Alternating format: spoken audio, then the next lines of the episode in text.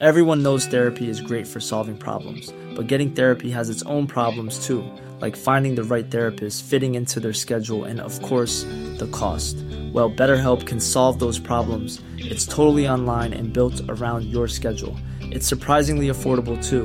Connect with a credentialed therapist by phone, video, or online chat, all from the comfort of your home. Visit betterhelp.com to learn more and save 10% on your first month. That's BetterHelp, H E L P. Les toxicomanes sont toujours bel et bien présents dans la capitale. Après avoir été évacués de la porte de la Villette, ils sont des centaines à s'être réfugiés dans le 18e arrondissement de Paris. Les habitants dénoncent l'inefficacité de la mairie. Notre reportage dans un instant. Plus de 91 000 cas de Covid recensés ces dernières 24 heures en France. L'épidémie repart à moins d'un mois du réveillon de Noël. Et un élément inquiète, seulement 30% des plus de 60 ans sont pleinement vaccinés. Nous ferons le point dans ce journal. L'Iran fait état de 300 morts depuis le 16 septembre dernier, date de la mort de Masha Emini. Depuis près de trois mois, la contestation ne faiblit pas dans le pays. Les Iraniens défient le régime et les Occidentaux font pression. Et puis enfin, France-Tunisie, c'est ce mercredi, un match sans réel enjeu, puisque les Bleus sont déjà qualifiés pour les huitièmes de finale de cette Coupe du Monde au Qatar. L'heure pour certains remplaçants de se mettre en avant, on y reviendra bien sûr dans votre journal des sports.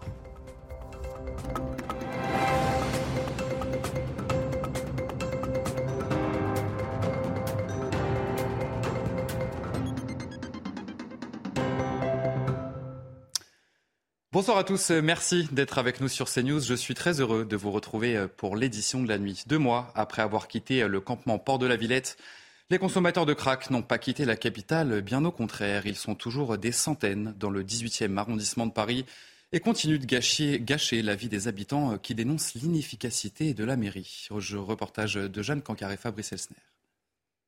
Sur cet ancien campement, porte de la Villette, plus aucune trace des toxicomanes. Si certains ont été placés dans des centres d'hébergement, c'est dans le 18e arrondissement de Paris, rue de la Chapelle et porte de Clignancourt plus au nord, que la majorité d'entre eux errent désormais. Seuls ou en groupe, ils sont de nouveau livrés à eux-mêmes, à la recherche des dealers. Inès a 24 ans. Depuis qu'elle a quitté le campement, elle continue de se prostituer pour s'acheter du crack. Un cercle vicieux, inarrêtable selon elle. Franchement, même si demain il pète tous les mots, on va se mettre à cuisiner nous-mêmes. Moi, je sais cuisiner. Moi, demain, il y a plus de menus, je prends ma coupe, je sais cuisiner moi-même. Ça sert à rien ce qu'ils font, ça arrête rien du tout. À quelques mètres de là, les habitants que nous rencontrons dénoncent l'inefficacité de la mairie de Paris. Bah, elle n'a rien fait, elle a déplacé le problème comme d'habitude. Ils sont revenus dans le quartier, dans le métro. Moi, je ne suis plus invité des amis dans le quartier. Les Jeux Olympiques vont se passer là, c'est pas possible. Pour une réelle prise en charge médico-sociale, les associations réclament davantage de places d'hébergement et la création d'espaces de consommation sécurisés. Le préfet de police de Paris, Laurent Nouniès, était sur notre antenne ce mardi. Il a évoqué justement la situation des trafiquants de drogue et le travail que font les policiers pour tenter justement de les arrêter. On va l'écouter. Quand ils sont interpellés, généralement, les policiers font bien leur travail et les dossiers sont constitués. C'est-à-dire qu'ils ont caractérisé l'acte de vente à de nombreuses reprises. C'est après que les problèmes commencent. Et donc ensuite, il y a une condamnation judiciaire. Le plus souvent, il y a une interdiction judiciaire du territoire que nous exécutons dès la sortie de prison.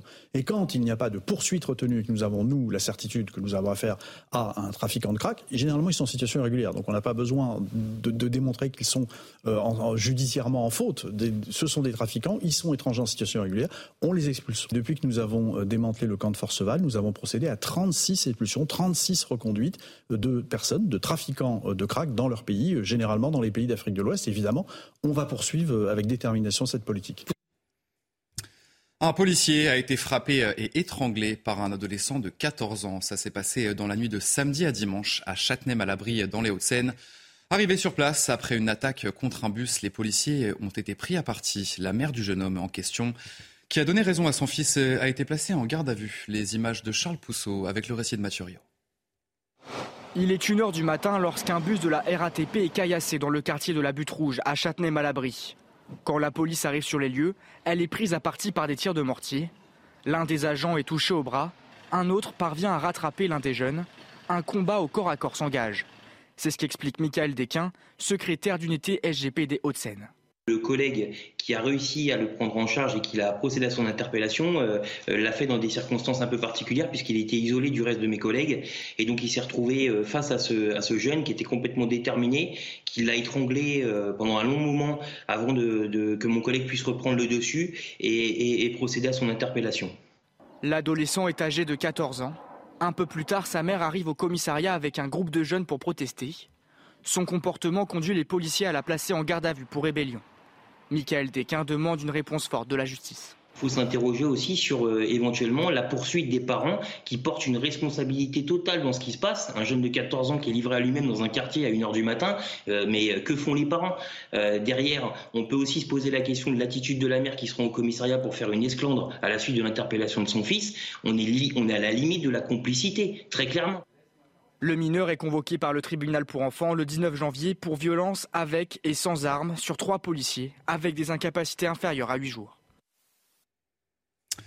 Également dans l'actualité, euh, un homme de nationalité roumaine a été arrêté lundi. Il était soumis à une obligation de quitter le territoire français et il est soupçonné euh, d'avoir tué un homme de 74 ans dans un parc de la Courneuve en Seine-Saint-Denis. Cet individu de 24 ans avait été expulsé vers la Roumanie plus tôt dans l'année, mais force est de constater qu'il a réussi à revenir en France. Augustin Donadieu, Clémence Barbier. Les faits se sont déroulés samedi après-midi aux alentours de 16h30. Un homme de 74 ans marche dans ce parc de la Courneuve lorsqu'il est violemment poignardé dans le dos. La plaie est profonde, le septuagénaire succombera malgré l'intervention rapide des secours. L'auteur présumé des faits, un homme de nationalité roumaine de 24 ans, a été arrêté hier après-midi. Le suspect aurait tenté les jours précédant les faits de s'en prendre à d'autres personnes, toujours âgées. Plus tôt dans l'année, l'homme venait de passer cinq mois derrière les barreaux après avoir été interpellé en flagrant délit déjà à la Courneuve lorsqu'il était armé d'un couteau. Sous l'objet d'une OQTF, il avait été reconduit en Roumanie avant de revenir en France et de commettre son crime. Une enquête a été ouverte pour meurtre. Elle a été confiée au service de police judiciaire de la Seine-Saint-Denis. Une sortie scolaire dans un camp de migrants, c'est ce qu'a proposé une enseignante à ses élèves dans un lycée de Valenciennes dans le Nord. Au programme, rencontre avec des bénévoles, atelier de bénévolat et un déjeuner sur place. Cette sortie scolaire a provoqué l'indignation des parents de nombreux élèves justement de cette classe. On va voir tout ça avec Quentin Grébel. Regardez. C'est un mail qui fait polémique. Envoyé par une professeure de philosophie d'un lycée de Valenciennes, il détaille aux élèves leur sortie scolaire dans un camp de migrants de Calais. Au programme, une rencontre avec des bénévoles de l'auberge des migrants, des ateliers de bénévolat et même un déjeuner sur place. Certains parents d'élèves auraient alors contacté Protégeons nos enfants, un réseau affilié au parti politique d'Éric Zemmour, Reconquête. On peut même se demander si euh, ces élèves ne sont pas, euh, d'une certaine manière, euh, pris en otage avec cette propagande qui s'immisce dans, leur, dans leur classe. Ils sont là pour forger leur sens critique, leur discernement. Mais pour le moment, euh, avec cette visite euh, scolaire, ils n'ont qu'une vision extrêmement partiale euh, du sujet de la migration et, et, de, et de l'immigration en général. La professeure en charge de la visite est l'auteur de plusieurs livres sur l'immigration et a créé une association pour venir en aide aux migrants. Contactée, elle a indiqué avoir porté plainte après la diffusion en ligne de certaines de ses informations personnelles. Elle a également affirmé vouloir maintenir cette sortie scolaire. Une restauratrice condamnée à une amende de 600 euros en mai dernier, elle avait refusé à une femme voilée de rentrer dans son établissement d'Andaille, c'est dans les Pyrénées-Atlantiques. Elle devrait, également, elle devrait également effectuer un stage d'apprentissage de la citoyenneté et des valeurs de la République et verser 1800 euros de dommages aux parties civiles. Je vous propose d'écouter son avocat, maître Jacques Tourner. La société évolue et la distinction entre euh, le sacré et le culturel n'est pas toujours faite. C'est ce que j'avais soutenu. C'était euh, différent. Euh, une culture, une religion, et euh, quand on mélange culture et religion, eh bien, ça donne des décisions de cette sorte. Mais ça, c'est une question d'appréciation souveraine. Et on verra si c'est définitif ou bien si on remet la question devant la Cour d'appel. L'épidémie de Covid reprend du terrain en France. Plus de 91 000 cas ont été recensés ces dernières 24 heures. Et un élément inquiète particulièrement les professionnels de santé, la part des plus de 60 ans qui ne sont pas pleinement vaccinés contre le Covid. Quand on sait que les personnes âgées sont les plus vulnérables. Voyez ce sujet de Solène Boulan et Nicolas Winkler. À peine plus d'un tiers. Selon Santé publique France, seulement 30% des plus de 60 ans sont considérés comme protégés par la vaccination contre le Covid. Ouverte depuis le 7 avril dernier aux seniors, la quatrième dose peine parfois à convaincre. C'est vrai que j'ai eu un petit relâchement qui, et je crois que je ne me suis pas renseigné sur la dernière possible. je ne suis pas à jour du tout. Moi, j'étais obligée de me faire vacciner parce que j'entrais pour une opération. J'allais à l'hôpital, mais sinon, je pense que je ne me serais pas vaccinée. Depuis début octobre, la Haute Autorité de Santé recommande une dose de rappel pour les personnes à risque, dotées d'un système immunitaire plus fragile selon les spécialistes. Nous sommes arrivés à un stade de l'épidémie plus logique, plus paisible, où il faut absolument protéger les plus fragiles et non pas euh, forcément euh, euh, faire une protection de masse. Ce sont les plus fragiles qui doivent être protégés et donc la protection, ça passe avant tout, bien sûr, par la vaccination. Pour rappel, les pharmacies peuvent désormais administrer les vaccins sur prescription médicale.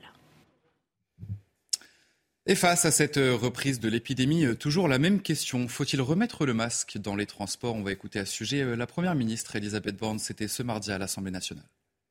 Alors notre devoir, c'est de les aider. Pas de prendre des mesures purement idéologiques qui rendraient leur mission plus difficile encore. Aider nos soignants, c'est être vigilants ensemble.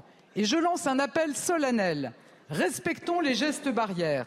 Portons le masque dès que nous sommes avec des personnes fragiles ou dans des zones de promiscuité comme les transports en commun. Ce sont des petits gestes qui sauvent des vies. Nous le savons, ils sont décisifs pour faire reculer l'épidémie. Et puis le temps de travail des députés au cœur des discussions à l'Assemblée nationale. Yann Brault-Pivet a convoqué les chefs des groupes politiques. Les députés demandent à être moins présents dans l'hémicycle pour être davantage au contact de leurs concitoyens. Je vous propose d'écouter euh, le député de la Meuse, Bertrand Penché, à ce sujet. On souhaite vraiment que ça soit acté, qu'on ne siège plus le vendredi, qu'on ne siège plus non plus après minuit, parce que ça devient vraiment, ça vraiment du n'importe quoi. Euh, si on veut vraiment que le Parlement se renforce, on a besoin de beaucoup plus de temps en amont, il y a encore beaucoup plus, il y a encore des efforts à faire du côté du gouvernement, et on a besoin d'être au contact permanent de nos concitoyens. Et dans l'actualité de ce mardi, euh, les bouchers charcutiers ont manifesté euh, près de l'Assemblée nationale, directement impactés par la hausse des prix de l'énergie. Ils réclament euh, des aides supplémentaires de la part de l'État. On va écouter Julien Marsac, boucher et président de la Chambre de métier et de l'artisanat du Morbihan. C'est la hausse de trop. On ne peut pas la répercuter, c'est pas possible.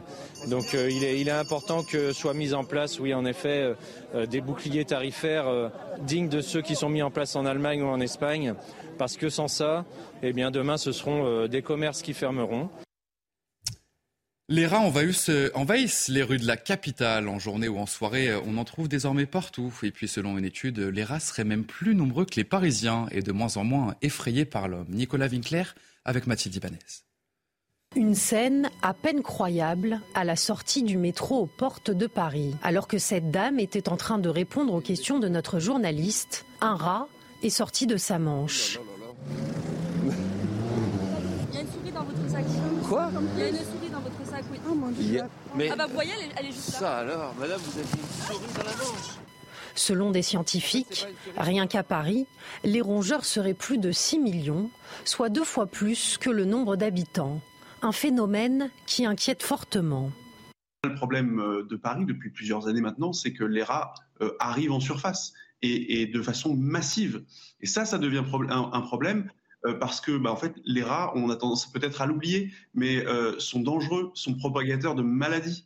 Et puis c'est c'est un indicateur aussi effrayant de, du niveau de crasse et d'insalubrité de Paris. La ville de Paris a pourtant mis en place dès 2017 un plan d'action à grande échelle de plus d'un million d'euros qui est depuis régulièrement mise à jour pour tenter de les limiter. Direction euh, l'Iran, où le mouvement de contestation euh, ne s'essouffle pas. Le pays fait état de 300 morts depuis euh, le début de la mobilisation qui a commencé le 16 septembre après la mort de Masha Amini. Des milliers d'Iraniens et une quarantaine d'étrangers ont été arrêtés et plus de 2000 personnes ont été inculpées. Le sujet signé Clémence Barbier. Depuis trois mois, la contestation ne faiblit pas en Iran. Dans cette vidéo, un groupe d'acteurs, des femmes et des hommes, manifestent silencieusement. Les actrices sont sans foulard, en signe de solidarité avec les manifestations déclenchées par la mort de Massa Amini, une jeune kurde de 22 ans, décédée après son arrestation par la police des mœurs pour avoir mal mis son voile, selon les autorités. Les Iraniens osent désormais défier le régime. De leur côté, les Occidentaux font aussi pression. Nous demandons également aux États membres des Nations Unies de répondre au courage des citoyens iraniens et d'écarter l'Iran de la Commission de la condition des femmes. Un pays qui viole systématiquement les droits des femmes et des filles n'a pas sa place au sein d'une commission dont le but est de protéger ses droits. Des milliers d'Iraniens et une quarantaine d'étrangers ont été arrêtés. Parmi eux, six ont été condamnés à mort en première instance. Leur sort dépend désormais de la Cour suprême qui doit statuer sur leur appel. Selon les gardiens de la Révolution, plus de 300 personnes sont mortes dans les manifestations, un chiffre en deçà de celui diffusé par l'ONG Iran Human Rights, qui fait état d'au moins 416 morts. Les États-Unis se préparent à l'arrivée euh, d'Emmanuel Macron, une visite d'État pour parler bien sûr de la guerre en Ukraine et du protectionnisme américain. Et vous le voyez euh, sur ces images, des drapeaux français entourent désormais la Maison-Blanche. Emmanuel Macron est attendu euh, ce, mercredi à Washington et sur place, euh, les Américains attendent bien sûr euh, le président français. On va en écouter quelques-uns. Enthousiaste, mais aussi curieux car je veux savoir de quoi ils vont parler. Je ne m'intéressais pas vraiment à la politique, mais maintenant oui. Alors j'ai hâte de voir de quoi ils vont parler. Joe Biden est une personne plutôt sympathique et agréable, et donc je ne pense pas qu'il y aura de problème entre les deux pays. À mon avis, ce sera une visite agréable. Et enfin, on voulait vous montrer euh, ces images qui nous viennent d'Hawaï. Le plus gros volcan actif du monde est entré en éruption ce mardi.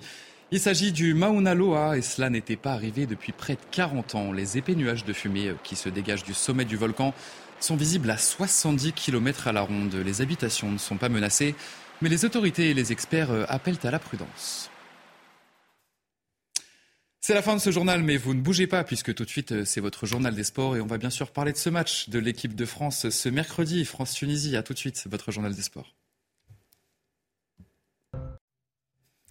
Mais d'abord, on commence euh, ce journal des sports avec ce match entre l'Iran et les États-Unis, un match très attendu avec une qualification à la clé.